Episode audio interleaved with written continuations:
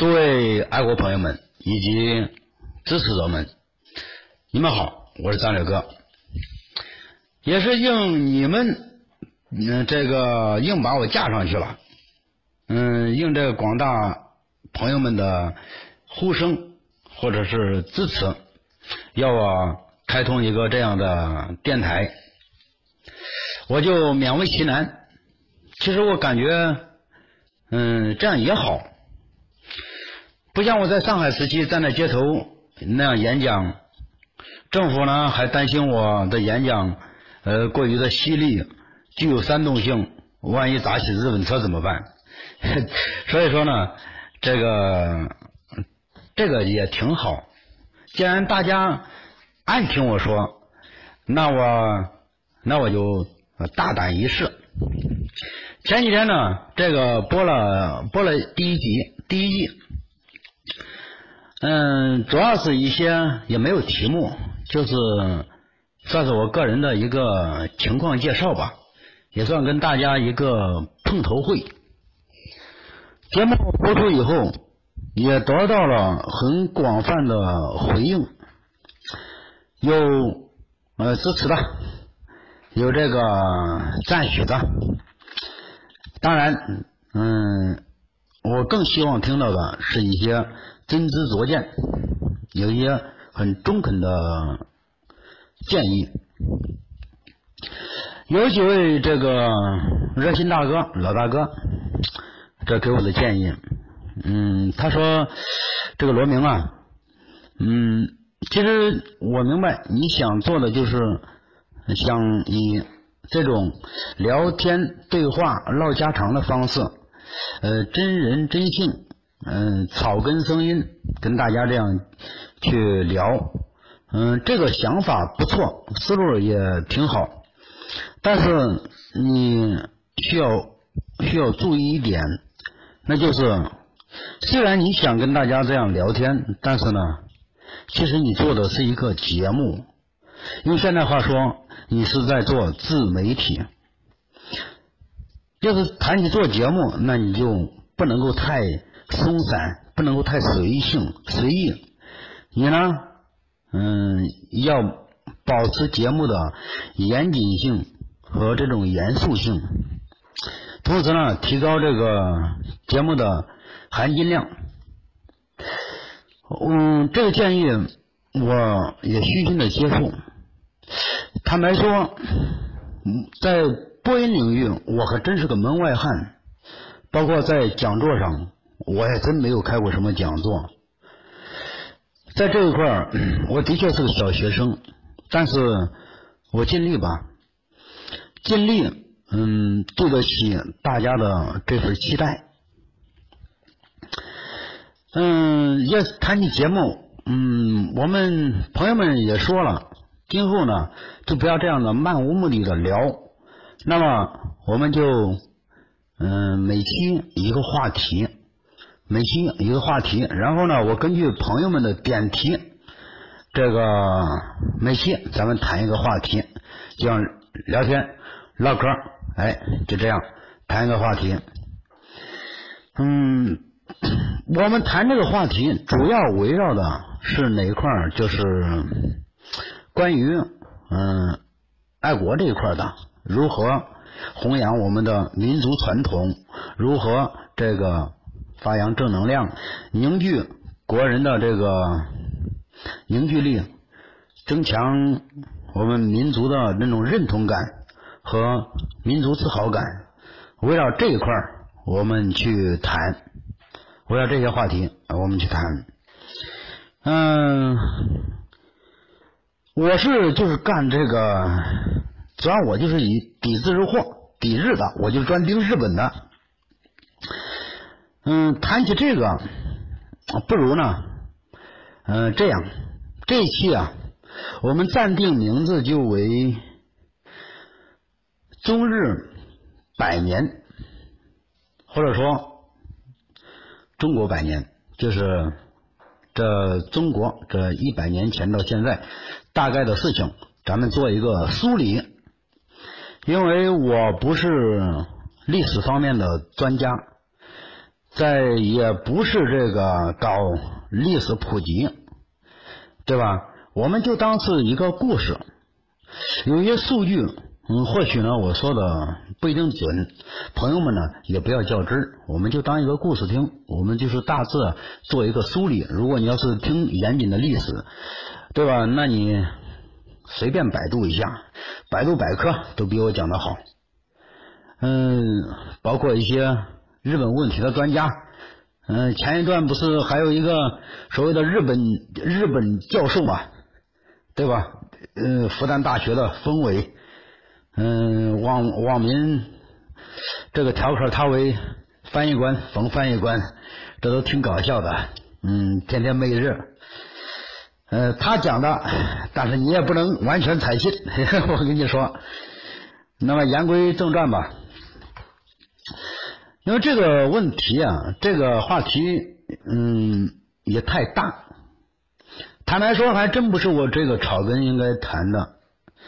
但是呢，我想，我想，嗯，第一，我呢虽然作为一个草根，但是我有这份热情，也有这个兴趣，还有这个爱好。一个人呢，他愿意做爱爱做的东西，做他感兴趣的东西，那他就算是不赚一分钱，往里面花钱投钱，他做的很开心。那就是这样，嗯，虽然我这个坦白说，文化底蕴也真不行，咱一个初中都没有毕业的文盲，你能讲点什么呀？对不对？但是大家听我谈话，并不是说听我谈话有多多少的知识知识性也没有，多少娱乐性，说实话也没有。大家也许就爱听 像这种。草根的声音，相反会给你一种耳目一新的感觉，是没有添加任何的味精啊、调料啊，就是一个原生态、接地气的小老百姓的这样一个心声，一个呃小老百姓心这个眼中的大世界。那么我们就话入正题，其他的呃我就。不再呃这样客套了，嗯，包括一些呃听众们，无论你是专家也好，教授也好，呃还是政府领导也好，对吧？不要挑剔，不要跟我较真儿，我呢就是当故事来讲。对了，你们 听错了，你们骂两句也没 问题。这个或者说知道知道，我也虚心接受。都没有问题。嗯，谈起中日百年，我们先梳理一下中日的历史。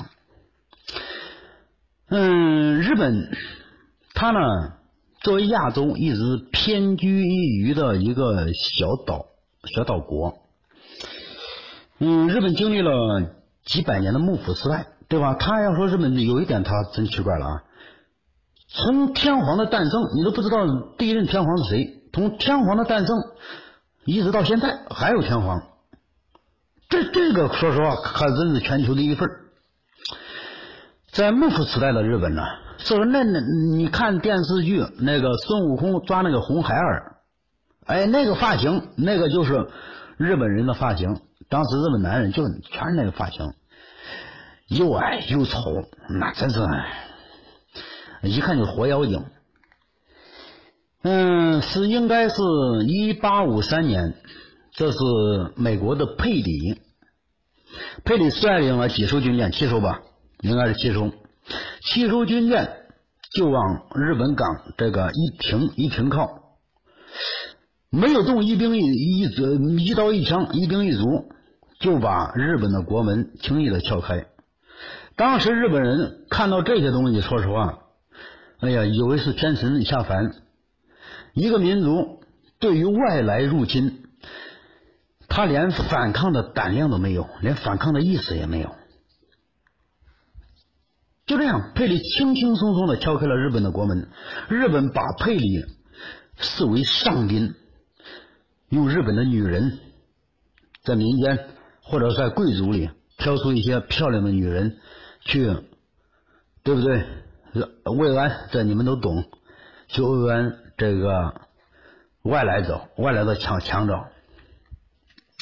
所以由此可见呢，日本这个民族啊，在这一点上，我坦白说，我真的不大看起。无论是一个国家也好，还是缩小到一个人也好，一个人你遇到强敌入侵，至少你要，因为人家不是来跟你交朋友的，人家是，人家是挥舞着屠刀，开着开着坚船利炮来的，那是威胁。如果有这样的人拿一把大刀到我门口，到我家里，对不对？我不管打过他，打不过他，我都要跟他干。因为至少向他宣誓，我是一个男人，我不惧怕强权。但是日本做的恰恰相反，日本在这这这个事上啊，他表现的很懦弱，很猥琐。包括现在，嗯，佩里还在日本的一个港，什么港？我到我，哎，给他塑了一个雕像啊，把他当成。当成这个日本迈入现代文明的一个一个里程碑，一个神一样的人物，说是说说也真的有点搞笑。应该是一八六八年吧，明治天皇这个继位，当时这个日本开始了结束了幕府时代，开始了明治维新这段历史，我想一个中学生都比我懂。但是尽管如此，我还跟朋友们梳理一下，要不然我讲什么呀？我没 没得讲了。嗯，当时日本就是派好像以大久保利通这样的一些维新派到欧洲、到美国大转了一圈，转了一圈，从那一刻开始，日本这个开始了西化之路。因为以前日本一直都是以中国为师，什么都学中国。哎呀，从这个应该是从中日有沟通以后，都要学中国、偷中国、盗中国。哎，就像呃那个嗯宋朝、明朝这些时候都有有史料可记，日本人会弄个破船哇划过来偷点东西，到海边海边抢点东西，偷点东西，嗯就回去了。他就是这个这这样的东西，你看日本的文字、围棋，对不对？这些文字它都是中国的偏旁都弄过去了，但是他不会弄，说的叽里呱啦，这个你你也听不懂。他真是把中国的汉字 这种博大精深的象形汉字、方方块字，真的把这方块字给亵渎了。还有这个围棋这些东西，象棋。对吧？这是这包括和服，这个其实都是中国应该是唐汉汉唐这个时候啊，嗯，过去的一些东西，人家把它视为经典了。嗯，包括这个席地而坐、而坐还有茶道，这都是从中国学过去的东西。但是从这个明治维新以后，日本就把西方作为了他的老师，就开始了他的。维新之路吧，嗯，记得有一部电影，就是描述甲午战争的。说实话，我看了以后啊，嗯，确实是挺振奋、挺悲愤、挺悲壮，也挺痛心的。当时这个日本向美国、呃，向英国这个订了两艘军舰。中国呢，同时也向英国订了两艘军舰，那时候称为铁甲舰。铁甲舰这个就开回来。当时日本因为买这个战舰呢，说中国你毕竟地大物博，对不对？你想想买点东西什么的，一一个老百姓凑一点，或者适当清王朝政府嘛，那时候王权，老百姓是没发言权的，要你交多少税就交，不交就抓人。所以说，中国凑点钱没有问题。这个日本呢，当时天皇带头这个捐，自己宁愿吃一个馒头的吃一半，就所以带动这个去捐钱，也要走这个工业化之路之路。但是日本明治维新还是成功的，他也提出资产兴业，嗯等等这样的经济纲领，但是在就是因为你玩市场经济，坦白说你玩不过人家老人家欧洲，人家西方，你玩不过，因为人家先玩，人家懂这东西。从应该是日本嗯明治维新嗯嗯刚开始就是佩里敲开他的大门到明治维新前期，日本它的贸易顺差、贸易逆差就是日日本这个等于赔了钱呢，流流出去的钱呢，海了去了。当时日本政府也觉得这样不是戏，以他也是被逼无奈，这个慢慢慢慢学会了这个呃。经济这一块儿，说你，也就是从那一刻起吧，日本彻底抛弃了中国这个老师，而转向了西方。他不懂得什么叫做报恩师，他呢眼里就是强权，那个就是就是爷，那人家弄得住他。那他就怕人家，就要学人家。这个虽然是一种奴性的人性，但是呢，也挺实用。坦白说，也挺实用。你看，就日本的汉字、围棋、茶道，包括他的穿的和服，这些也都是，包括他的席地而坐，就是这样跪跪在地上。嗯，易中天老师好像还在讲这个和。这个呃，就是刘邦和项羽这个汉代风云人物上，还还有还专门表演了一下子，那个挺形象，席地而坐。但是日本把这个中国的汉字，说实话，我认为是真是给亵渎了。你弄个什么玩意儿？中国这个汉字发展几千年，象形字和，弄方块字，嗯，那真的是真的可以说是人类文明的瑰宝。他弄成猜的七零八落，说话叽里呱啦，嗯，那跟那真是跟鬼叫似的。我并不是说抵触日语，但我真的是不喜不喜欢这个日语。简简单单的话，你用犯得着那么说吗？对吧？嗯，还有这个中国的这个围棋，这这中国这个军事思想，说两两千多年前，那那孙子那鬼谷子那都厉害的很。嗯，还有中这个和服，和服应该就是在，嗯，他的和服应该就是在秦朝，或者是这个秦朝就应该是流传过去的。但我们已经这些是我们的玩意儿，但到了人家手里，这个呃成了日本的经典，成了他们的国宝。嗯，所以说一直都是学习中国，但是呢。他学习中国，他却没有真正的想我与中国有为善，嗯，我永远与中国为善，嗯，做一个好朋友，我良师益友多好，但他不，这个其实也在他的地缘政治这个所决定的，这个日后我们再谈到这一块儿，我们就先谈，就是日本从那一刻倒向了西方，他看到了西方这种，呃。现在的科技一下子打开了他的新世界观吧，打开了他的视野，所以当时就派呃大友保一通吧等一干人到西方到处去学，到处去看，回来以后也搞这个资产兴业，搞日本的经济发展，先军政治，军国主义这也因此抬头。他从这个。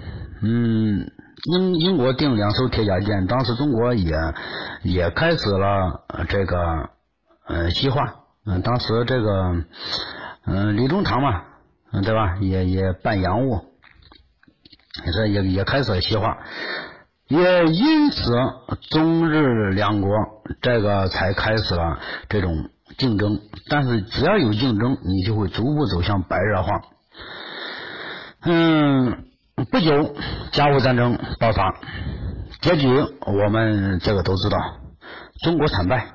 那一下子让日本呢，真是呃发了横财，同时呢又又让他这个贪心不足蛇吞象，让他的这个欲望和贪念那真是膨胀到了极点。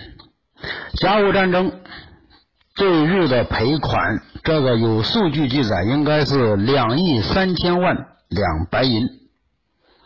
大家知道这什么概念吗？中国那时候钱是银本位的，因为中国的一直是农业社会，对于经济这一块那只有是银银。你现现在两亿三千万两白银是什么概念？那个时候还不是纸币啊，那可是都是银银本位的。这个东西本身都是会升值的。你日本有什么呀？说实话，对不对？一穷乡僻壤都是海岛，要么就是风暴，要么就是地震，天灾还多。他可以说是正是中国养肥了这头狼，两亿三千万两白银。日本当时的财政应该是有数据记载是八千万日元吧，这一年，这一等于他五年的财政收入啊，了不得的。然后他拿这笔钱干嘛？拿这这笔钱重新武装他的军队，重新。这个武装他的军队，中国呢，从清朝这个到民国，嗯，民国初，这个对外的赔款，我有那知识，这个数好记，十三亿万两白银，十三亿两，十三呃十三亿这个白银，你什么概念？现在中国十三亿人，一人拿出一两银子得得得赔出去，让。让大清赔出去，嗯，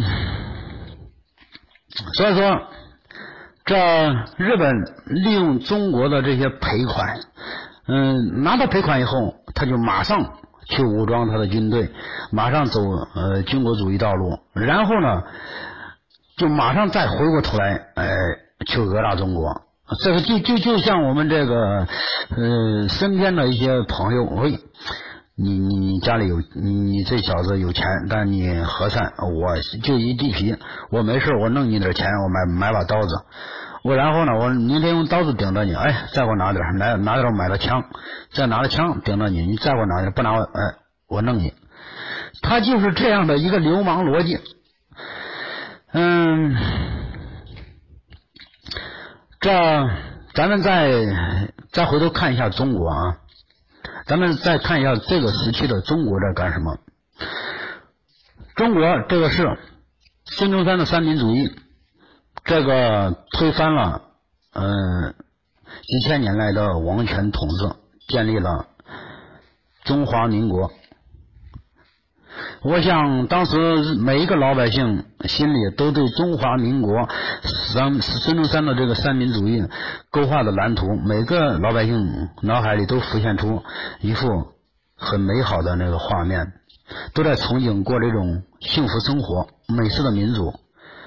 但是呢，接踵而来的是军阀割据、内战迭起。嗯，到这个。应该是六系，六六系六派军阀，直系、奉系、皖系，这还有那个晋系和嗯那个叫什么云南的那一系的，他们一共有六六系。当时说实话，日本如当时中中国的军阀是处于一个没有。一个中央集权，没有一个呃统一的，它还不是一个不是一个完整的政体国家。当时还是确实是各自为政，或者说呃，真的有点像名义上是一个中国，就又又又像这个又像春秋时期了，春秋争霸时期了。名义上都承认是大凑，但是呢，呃，谁是谁的军队，谁谁供养自己。呃，相互之间这这这个还还有竞争，还有博弈，是这样的。日本当时呢，就是看到了中国这种一盘散沙，相呃相互军队与军队之间相互这个还有这个嗯还还存在着竞争，所以也就看到了这一点，他才敢大胆的冒进这。一九三七年吧，这就发起了全面的这个侵华战争。也正是这一次战争，说说日本这个在法西斯这样的轴心国跟人家这个靠在一起，哎呦，在亚洲呢，真是，呃，做尽了恶，出尽了风头，左冲右杀，日本人也因因此真的是丧失了人人性。做尽了做尽了坏事，这这个我们真是无法用用言语这个去描述。从嗯从日本侵华到结束，死亡多少人啊？中国的伤亡，包括也因因为这内战这一块那是。那个数字是多少来着？是不完全统计，这还是不完全统计，那就有个将近一一两亿人，或者因为直接战争，或者因为战争的拖累。你想什么概念？你开玩笑？这个看一看这个中国这边，中国这边当时。这个国民党啊，嗯，这以蒋介石最后蒋介石，咱们到现在啊，嗯，不能不承认蒋介石也的确是个人物，因为在任何一个时代，你从一个草根，从个平民，对不对？你能够呃逐步的脱颖而出，而成为。一个政治势力或者一个军方，成为一个这样的首脑级人物，这个一定已经注定你确实是个人物。但是，嗯，坦白说，他是一个人物，但是呢，他也是一个悲剧人物。因为你讲老蒋，说实话也也是有有点才的，也是有点才的，写的字啊，你看那个都都都也都不错。但是他还遇到了一个更强大的对手，那就是毛泽东，用是当代版的寄生于何生亮，这这这就是这样，寄生于何生亮，他是又稳气，但是又是没办法，对吧？嗯，当然还有一些朋友们说，哎呀，你当时中日战争的时期，国民党也没少也没少出力，是，嗯，也也没少出力，因为我们呢，这个国共两党，这个说打日本呢，那都要打，但是有人说，哎呀，这国民党这个在前线，呃，打仗，呃，共产党迅从几万迅速发展到几百万，你说实话，自古都是这样。得民心者得天下。你无论是几百万，或者是到现在的几千万党员，对不对？那都是一些平头老百姓，或者是有很多还是国民党。国民党这个脱党后加入共产党，你这个自古都是这样，得民心者得天下。你蒋介石还的的确确丧失了人人心。你就包括国共内战时期打退了日本这一块咱们先嗯带过。我看这这一集啊三十分钟，我咱们讲不完，讲不完，咱们不行分两集，两集不行三集，咱们呃聊一聊这一段历史。你老蒋当时就是国共打内战，你为了这个，为了不想败啊，把黄河堤给炸了。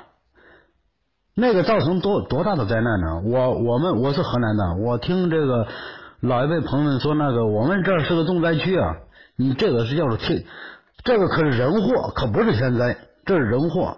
你包括败退到台湾以前，您败退台湾以前，你把中国民间老百姓藏的金银全部用金元券这种形式，哎，说实话就是糊弄你，你来来弄，你拿着金元券随时换金子。但是你真你真把那下边枪就拿出来了，这是明面的黑社会性质，把中国的黄金文物能搜刮走的全部搜刮一空，带的带到了这个台湾。你留给这共产党呢？留给也就是说新中国的什么呀？是满目疮痍，百叶凋零，那真是也就是一件破墙烂瓦了，就是一些这个。那说实话，中国这么多亿人口，你第一你还没有先进的这个技术，再一个你也真是没家底儿了。哎呦，这不知不觉这个已经三十分钟了。那这样吧，朋友们，咱们这一集啊，这个先到这里，咱们下一集再说。嗯，我是战略哥，如果支持我，我将一直播。谢谢各位。